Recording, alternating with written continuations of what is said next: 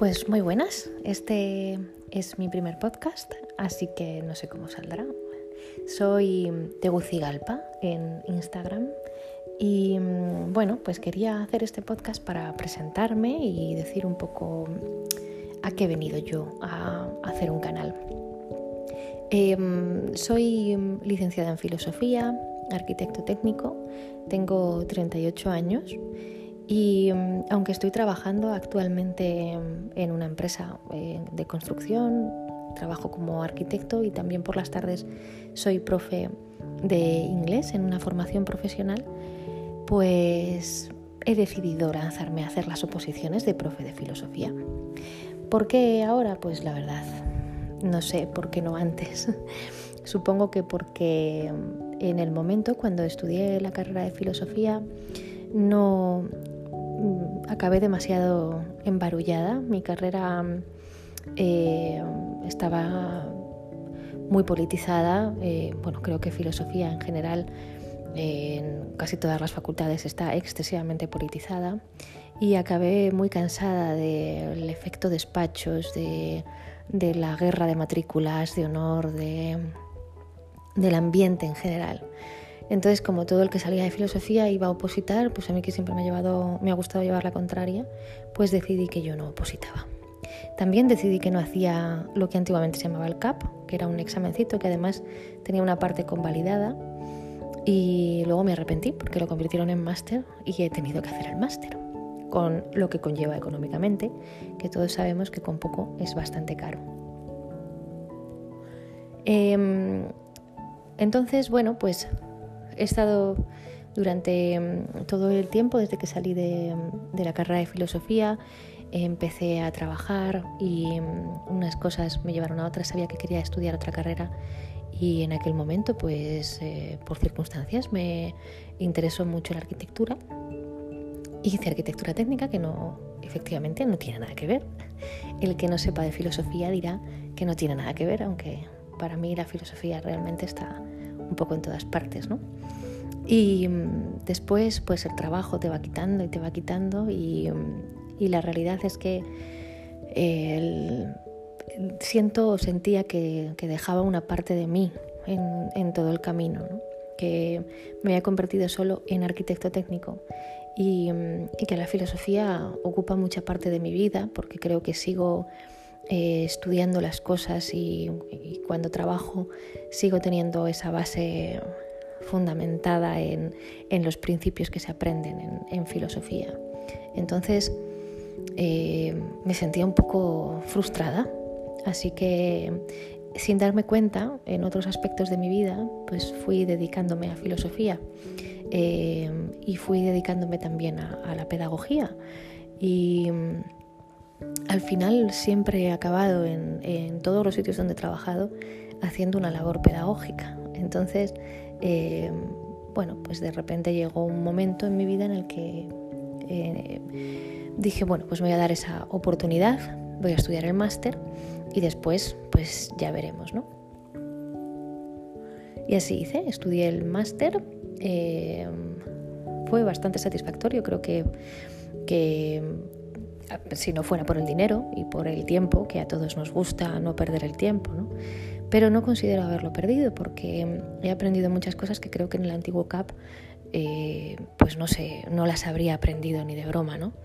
Y, y creo que es un máster que efectivamente debía ser obligatorio y que incluso para la gente que ahora mismo está trabajando y no lo tiene, aunque tengan mucha experiencia, pues estaría muy bien eh, que fuera más asequible para que todo el mundo pudiese eh, desarrollar eh, mejor su labor educativa.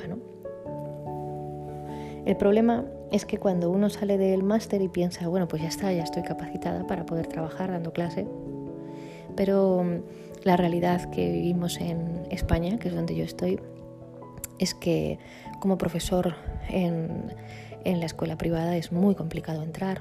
Eh, vivimos en el país del dedo.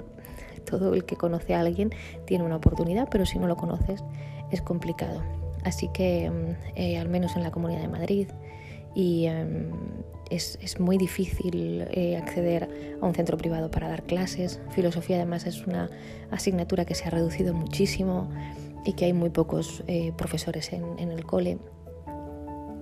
O sea, no es lo mismo ser profesor de matemáticas o de lengua que ser profesor de filosofía. ¿no?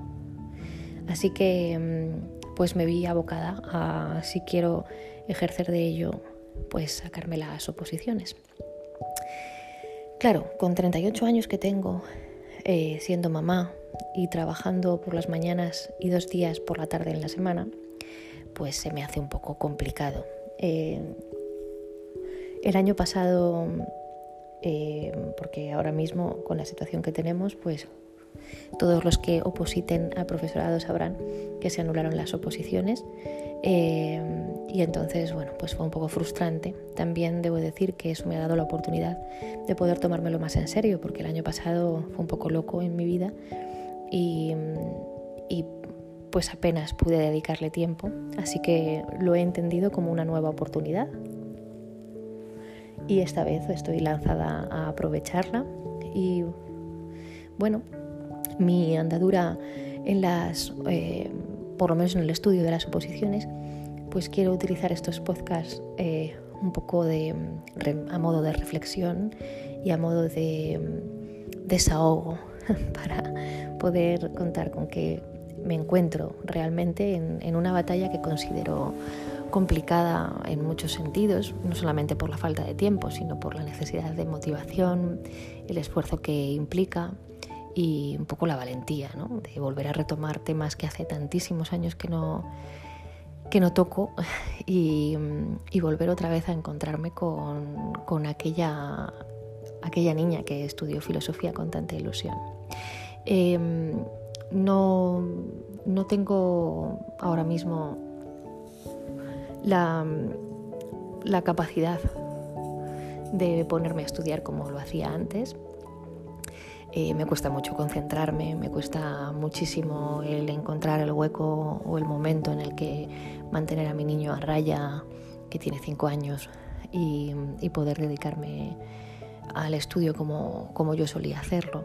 Eh, pero bueno, eh, entiendo que esto es así, esta es la circunstancia que tengo y, y no intentarlo sería cerrar una puerta casi definitiva después de todo el esfuerzo y la ilusión, pues no, no me lo voy a permitir. Así que, pues nada, nos oímos por aquí.